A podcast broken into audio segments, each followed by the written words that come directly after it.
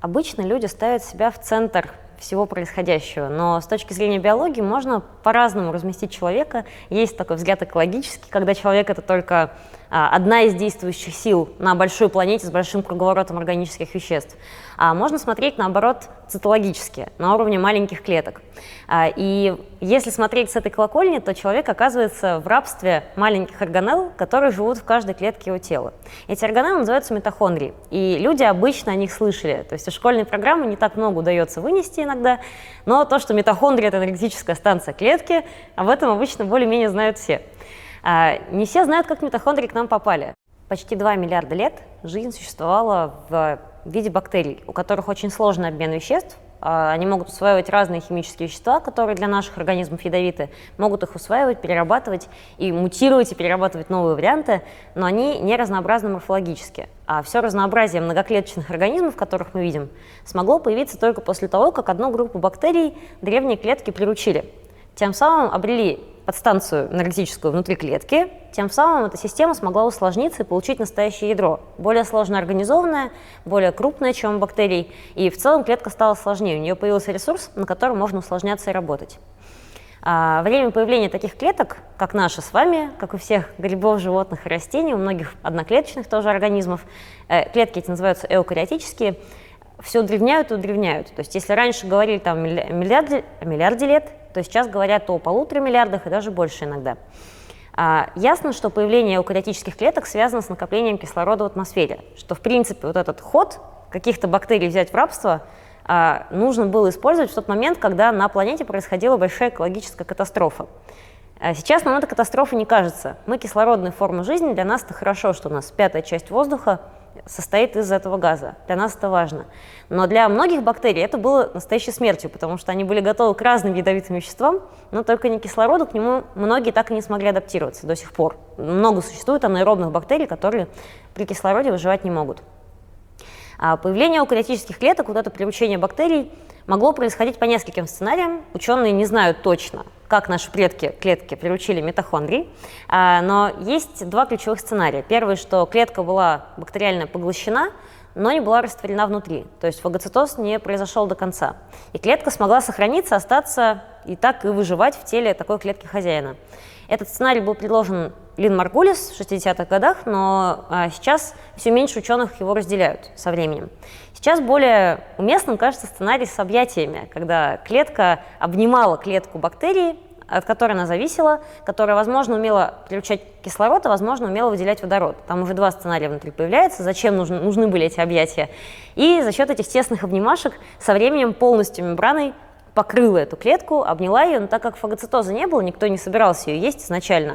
То есть это нужно было просто, у меня есть очень полезная клетка, такая дойная корова, которая помогает мне выжить, я буду держать ее рядом с собой, плотно держать, но до тех пор, пока, собственно, не обниму собственной мембраной. А этот сценарий сейчас кажется более жизнеспособным, и он же объясняет, почему, например, у ядра клетки эукариот тоже двойная оболочка. Это не очевидная, на самом деле, для биологов вещь, и вот этот сценарий приручения бактерий, которые стали митохондриями, он хорошо объясняет, почему у ядра двойная оболочка и есть ядерные поры. А после того, как наши предки смогли приручить митохондрий, вся жизнь клеток эукариотических организмов стала им обязана своим существованием. Многие люди не задумываются, зачем мы едим и дышим. Но мы едим и дышим для того, чтобы бактерии сжигали пищу, которую мы съедаем. Практически все, что мы делаем, мы обслуживаем митохондрии в нашем теле. И очень сильно от них зависим при этом, потому что, хотя главная функция митохондрии, о которой, собственно, даже в школе рассказывают, это производство энергии в виде молекул АТФ, в виде очень устойчивого нуклеотида, скорее всего, первого, который вообще жизнь стала использовать в ходе такой большой глобальной истории формирования жизни. А, и у АТФ, у этого нуклеотида, есть особенное свойство. На нем висит три фосфор, остатка фосфорной кислоты. Последний легко отрывается, энергия, которая оттуда выходит, может быть использована любыми белками. А, и именно эту молекулу производят митохондрии. А, но для самих митохондрий это скорее ну, не совсем побочный эффект, но это не главная задача, ради чего они живут. Так же, как растения существуют не для того, чтобы выделять кислород, это просто побочный эффект их обмена веществ. Так получается, что в ходе фотосинтеза сколько-то кислорода выделяется. Больше, чем нужно самому растению, чтобы дышать. И это для нас служит, соответственно, хорошо. Также для митохондрии. Не то, чтобы производство ТФ было ее главной какой-то функцией, но она умеет это делать, для наших клеток это очень важно, что АТФ постоянно производится и может быть использован на нужды ферментов, на нужды активных белков, благодаря которым о жизни говорят, что она белковая форма существования материи. Не потому, что белков больше всего, больше всего в наших организмах воды, а белков и жиров примерно поровну. Но а, из-за того, что белки активны, из-за того, что они проводят все возможные реакции, они отвечают за все функционирование каждой отдельной клетки, и большая часть из них работает не за бесплатно. Им нужно участие АТФ, им нужна эта энергия, которую можно получать и которую производят митохондрии. А, интересно, что от митохондрий зависят многие вещи ключевые для нашей жизни – Например, митохондрии участвуют в апоптозе, в как бы, самозапрограммированном клеточном самоубийстве. Когда клетка плохо справляется с обменом веществ, она жертвует собой. И это, ну, она убивает себя, и это хорошая клеточная смерть, которая позволяет соседним клеткам поесть и сомкнуться снова. То есть это ни для кого не болезненно. Не то же самое, что если мы получаем ожог, и это некротическая смерть, когда все клетки лопаются, выделяют кучу резких химических веществ, всем больно и плохо, страдает целый участок тела.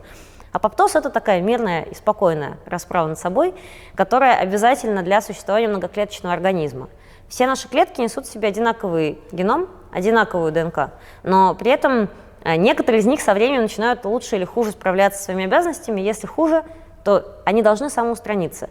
И это для них естественный выбор. То есть это не то же самое, что гражданин, который отдает жизнь за государство потому что это все-таки чужие люди, другие, хотя и родственные тебе. А это э, ты отдаешь жизнь за точно таких же, как и ты, за миллиарды абсолютно идентичных тебе копий.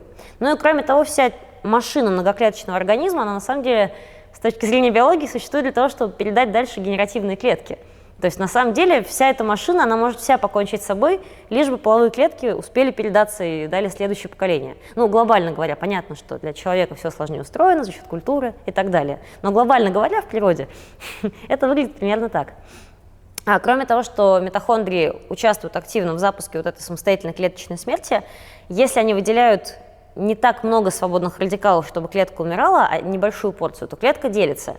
То есть такая близость эроса и тонатоса. Если немножечко свободных радикалов, то клетка делится митозом. А если много, то клетка умирает, понимая, что с ней что-то совсем не в порядке. И здесь есть такой баланс, как клетки следует обходиться собой. И за балансом этим присматривают митохондрии. А, кроме того, от митохондрий сильно зависит обмен веществ. Мы знаем, что у маленьких организмов обмен веществ очень быстрый, им нужно очень много питаться, они много достаточно двигаются, обычно очень мало живут организмы маленького размера. А, наоборот, для больших организмов характерен более медленный обмен веществ, им нужно меньше пищи на килограмм своего веса, и живут они значительно дольше. В среднем. Да, есть отдельные исключения, но обычно примерно так это устроено. Для млекопитающих закономерность довольно строгая. А, то, каков наш обмен веществ, сильно зависит от митохондрий, потому что они а, не всю получаемую энергию из нашей пищи тратят на производство АТФ. Сама АТФ синтезируется за счет накопления между двумя мембранами митохондрий протонов – если протонов накапливается много, они надавливают на белок на внутренней мембране митохондрии, и белок синтезирует АТФ, присоединяет фосфат к, дифос, к АДФ, и получается АТФ, трифосфатный остаток. Если АТФ сейчас не нужно или ее достаточно много, или, например, просто есть а, какая-то разобщенность в мембране митохондрии, то протоны просто утекают. И это очень маленькие, как можно догадаться, по размеру атомы, которые выходят через митохондрии, уходят из клетки, и они обогревают тело. И, собственно, разные, например, люди, живущие в разных климатических условиях, нуждаются в разном количестве тепла. Если живешь где-то близко к экватору, то можно достаточно мало есть, и даже небольшого количества пищи будет хватать, чтобы митохондрии производили АТФ. На тепло им тратить себя вообще не приходится.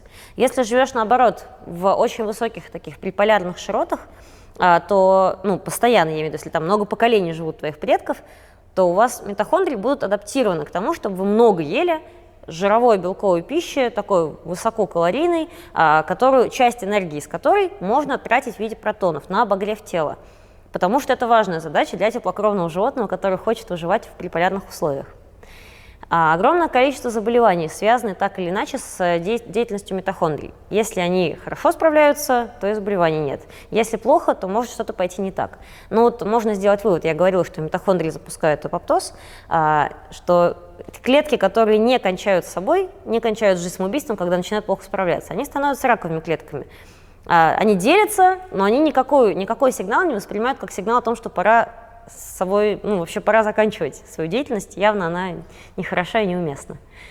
А, и считается, что, ну, есть, есть ряд вариантов, как рак может развиваться, есть очень много типов. А, что-то однозначно связано с повреждениями ядерной ДНК, но некоторые виды рака, они однозначно обязаны митохондриям а, в том, что те не, не подают достаточно сильного сигнала, чтобы клетки апоптировали, чтобы они начали правильно заканчивать а, свой жизненный цикл, свою жизнедеятельность. Ну и кроме того, митохондрии обеспечивают нам два пола. Мы привыкли, что у многоклеточных организмов обычно есть два пола, клетки которых необходимы для полового размножения. Так не всегда бывает. У некоторых грибов бывает семь полов и даже больше, когда семь особей разных должны встретиться, чтобы дать начало новому организму. Но в среднем, обычно, в природе мы все-таки видим два пола чаще всего. А женский пол, а, на самом деле, не все знают, кто такие самки. На самом деле женский пол, во-первых, производит крупные неподвижные гаметы, половые клетки, это первое важное условие. И второе, женский пол передает дальше свои митохондрии. А, поэтому мы можем по митохондриальной ДНК, остаткам ДНК, которые от бактерий когда-то предковые сохраняются в наших митохондриях, строить большие деревья, которые нам, а, ну, как бы, которые позволяют взгляд, глядеть в прошлое, позволяют представить себе, кто от кого, когда, как происходил, накоплением каких мутаций соответственно. И анализировать митохондриальную ДНК гораздо проще, она коротенькая, маленькая, мутируют обычно более понятным образом. В общем, чисто математически считать это гораздо проще, чем изучая ядерную ДНК, большую, тяжелую, требующую секвенсов и так далее. А, и а, ученые считают, что два пола для полового размножения, они тоже обязаны митохондриям том, чем они отличаются. Потому что митохондрии часть своих генов передали в ядерную ДНК, и это очень важно, как они взаимодействуют между собой. То есть ядро поставляет часть белков для митохондрии, часть митохондрия производит для себя сама. Но это должен, должен быть такой вальс, это должно быть слаженное действие двух наборов ДНК между собой. И э, получается, что э, ядерная ДНК, она приспособлена к тем митохондриям, которые несет с собой яйцеклетка. Ну, у нее запас, соответственно, огромный, в сперматозоидах митохондрии, помеченные белком биквитином, они очень быстро разлагаются. То есть в норме они не сохраняются в клетке потомка. Хотя, как мы знаем из недавних китайских исследований, иногда бывают такие случаи, что мужские митохондрии выживают. Обычно это для клетки ну, это вызывает разные болезни, потому что эти митохондрии не могут, не хорошо согласованы с ядром, не очень хорошо вместе работают.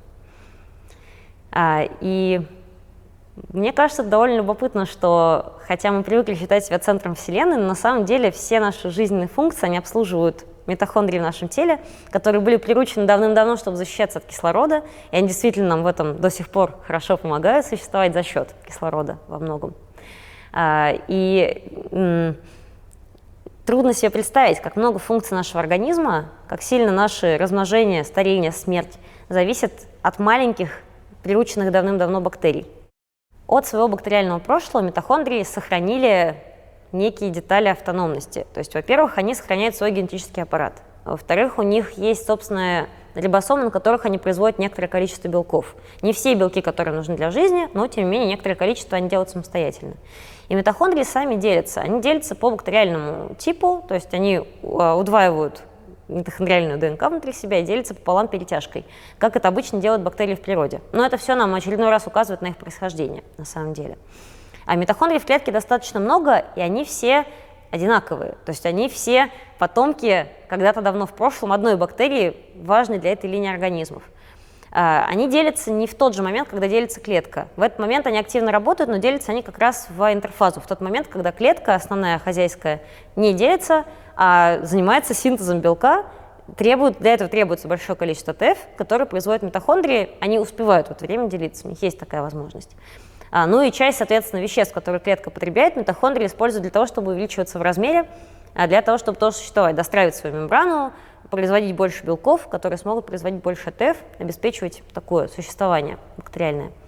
А, и для клетки это достаточно, ну, Сейчас это выгодная история, что, бактери... что митохондрии могут обеспечивать себя сами, в общем, что они обеспечивают клетку, они сами заняты своими циклами. Для ученых довольно сложно реконструировать те первые там, миллионы, может быть, десятки миллионов лет, когда эукариотические клетки формировались, и цикл жизни митохондрий, ци, жизненный цикл клетки, как она будет делиться, как она будет умирать, как они связывались между собой. Это до сих пор довольно сложная тема, которая не отражена в палеонтологической летописи. То есть мы ее устанавливаем на уровне моделей, фактически компьютерных, и ищем ту, которая лучше всего могла бы описать это состояние. Но до, до конца это до сих пор непонятно.